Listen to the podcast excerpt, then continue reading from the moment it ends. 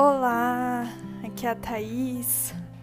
Estou aqui mais uma vez para mais um episódio desse podcast que eu estou adorando fazer.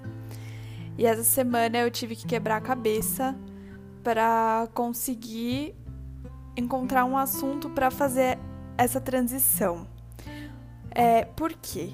Eu comecei o podcast contando um pouco sobre a minha história e linkando alguns assuntos que eu, que eu gosto, né?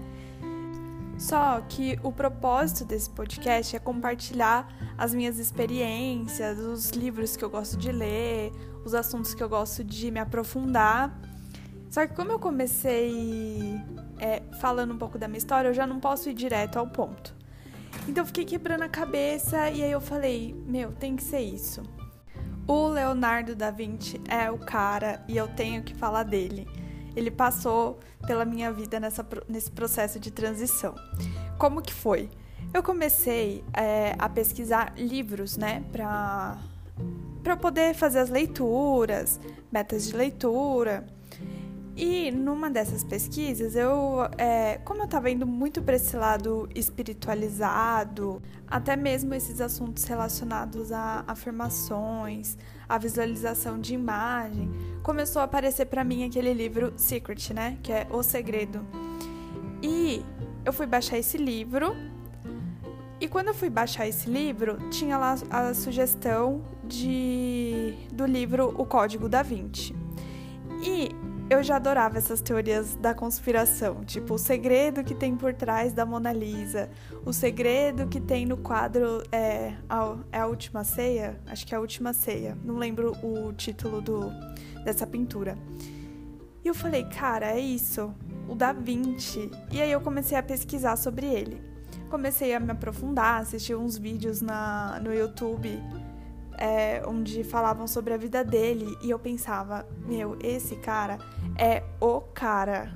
Como que uma pessoa naquela época conseguiu ter tantas profissões como ele teve? Eu vou citar aqui algumas delas. Pintor, escultor, compositor, inventor, engenheiro, matemático, astrônomo, arquiteto, poeta, anatomista, físico, ele organizava teatro, ele fez o código de ética para o rei naquela época. Então, assim, como que uma pessoa normal daquela época, que não tem o acesso de informações que a gente tem hoje, conseguiu ser tão além do que pessoas grandiosas que a gente tem hoje? A gente não encontra pessoas como ele hoje. É difícil?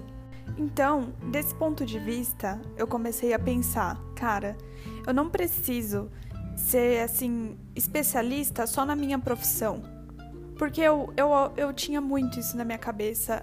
Porque a gente cria esse paradigma de que a gente tem que focar na nossa profissão, estudar aquilo e não sair disso, tentar se aprofundar cada vez mais. E eu pensei, não, tem que ter algo além, eu não posso ser só a minha profissão. Eu sou a Thaís e eu preciso me engrandecer além da minha profissão. E tem uma pessoa que eu gosto muito, que ela sempre fala que a gente tem que ter conhecimentos além da nossa profissão. Às vezes, esse conhecimento começa a levar a gente para outras mesas e que talvez a gente não conseguisse sentar se não tivesse esse conhecimento. E é isso que vai ser a escada até para sua profissão. Às vezes você consegue um networking ali que você não conseguiria se você não tivesse assuntos diferenciados assim. E a gente consegue ver o quanto falta isso nas pessoas. Quantas pessoas estão fechadas na sua vida sem expandir sua mente. E isso não é uma questão porque ela quer, foi porque ela cresceu entendendo que isso era o certo. E eu acho o mundo tão mágico, com tanta diversidade, com tanta coisa para se aprofundar. Eu acho encantador tudo que o nosso mundo tem a oferecer pra gente como que você não vai ter sede de compreender aquilo? De entender da onde a gente veio, onde a gente está, para onde a gente vai, questões filosóficas, que esse é outro ponto. A escola acaba com a filosofia pra gente. Depois que eu comecei a estudar a filosofia sozinha, eu pude ver quão grandiosa ela é.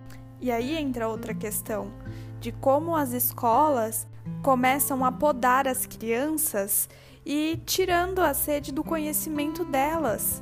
E aí, isso já me levou a um outro assunto, porque eu vi a entrevista de um escritor, do Rubem Alves, onde ele começa a contar das escolas que estão tentando desconstruir esse ensino que está acabando com a imaginação das crianças. E aí fica um assunto para um próximo podcast. Espero que vocês voltem e ouçam. Obrigada, gente. Beijo.